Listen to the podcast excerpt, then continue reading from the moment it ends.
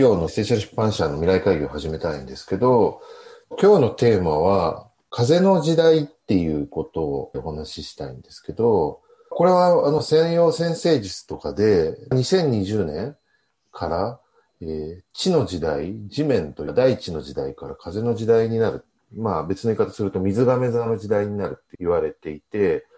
それは2020年始まってから少しずつ顕著になってきて、2020年後半からついにその時代が本格的に始まるっていうことなんですけれども、新しい時代の流れっていうことは、ちょっとエッセンシャル出版社的にもすごく関心がありますし、これから本当に時代が、世の中が人がどう変わっていくかっていうことを知ることで、まあ我々が出していく本、まあ今まで出してきた本にもすごく関係するなと思って、まあ風の時代についてちょっとお話したいなと思います。風の時代っていうのはいくつかキーワードがあって、その中で、まあ例えば情報の時代とか、あとまあヒエラルキーがなくなるっていう時代、まあ個性、オリジナリティの時代であったり、まあその流れの中で、要は一人で何かをやって勝つ人がいて負ける人がいるっていう全員で何かをやっていくとか、いろんな人と繋がって何かをやっていくみたいな、いろんなキーワードがあって、エッセンシャル出版社で言うといろいろ出してきた本にもすごくあの関係してるなと思うんですけど、風の時代っていうことについてはどう思います？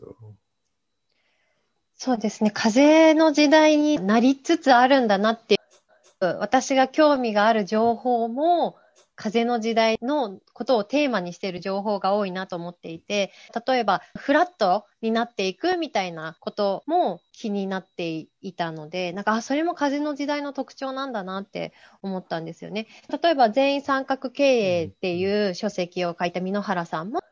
ピラミッドの形が常にではなくて、タイミングによっていろんな人が自分の合ったポジションを取りに行くっていうことが大事だと思うって言って、そういう形で全員参画してもらう経営っていうのを提唱してるんですけど、それも本当にいい手法だなっていうふうに思ってたんですけど、それも、あ、風の時代にあった経営手法なんだなって思ったのと、あとはなんかまあ組織っていうよりも個人でやっていく。でも個人って一人でやるっていうことじゃなくて、それぞれの凹凸を活かして、その、まあ大きい組織じゃなくて小さいチームみたいな形で良さを活かし合って生きていくみたいなのもいいことだなって思ってたので、あ、それも風の時代に移行しているから、自然とみんなのそのいいなって思う価値観とかも移行していくんだなっていうふうに思いました。うん、そうなんですよね。だから本当にそういう兆しがあったものが、まあこれからどんどん本当にフラットであったりとか、まあ、デコボコが逆に価値であったり良さであったり、それをお互いが助け合って生み出していくっていう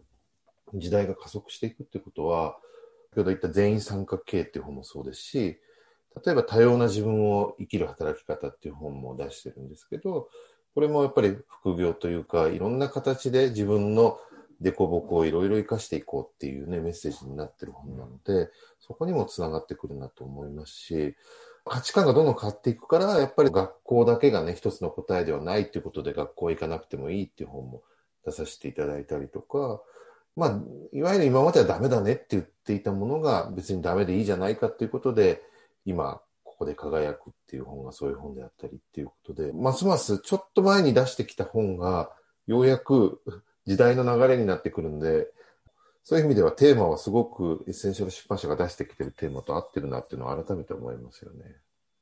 本当ですね。あとは本じゃないけれども、その秘密主義からオープンになっていくよっていうのも風の時代の特徴って言われているんですけど、それもこう記事とか音声発信とかすごいたくさんの情報をここ数ヶ月で発信するようになって、それも今までは本を買わないと知らないとか、本を読まないと知らなかったような情報をいろんな角度から本を紹介するっていうのを始めたので、それも風の時代の感じなのかなっていうふうには思いました。本当そうですよね。今ちょうど本当にメインコンテンツは有料無料なのかとか、いかにその情報をオープンしていくかって、